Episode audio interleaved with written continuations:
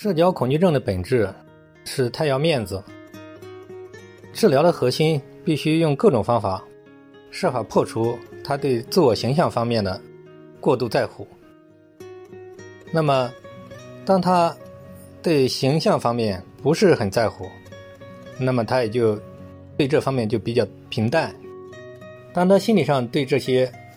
东西比较平淡，那么他自然而然社交恐怖症也就康复了。所以说，社交恐怖症的本质可以说是对完美主义自我形象的一种极端完美主义的执着。那么，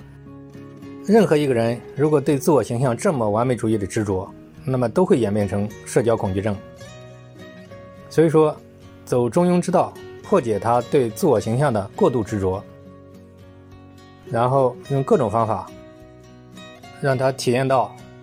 最坏的结果也没什么，这样的话，他就能够不再非常恐惧他种种害怕丢脸的这种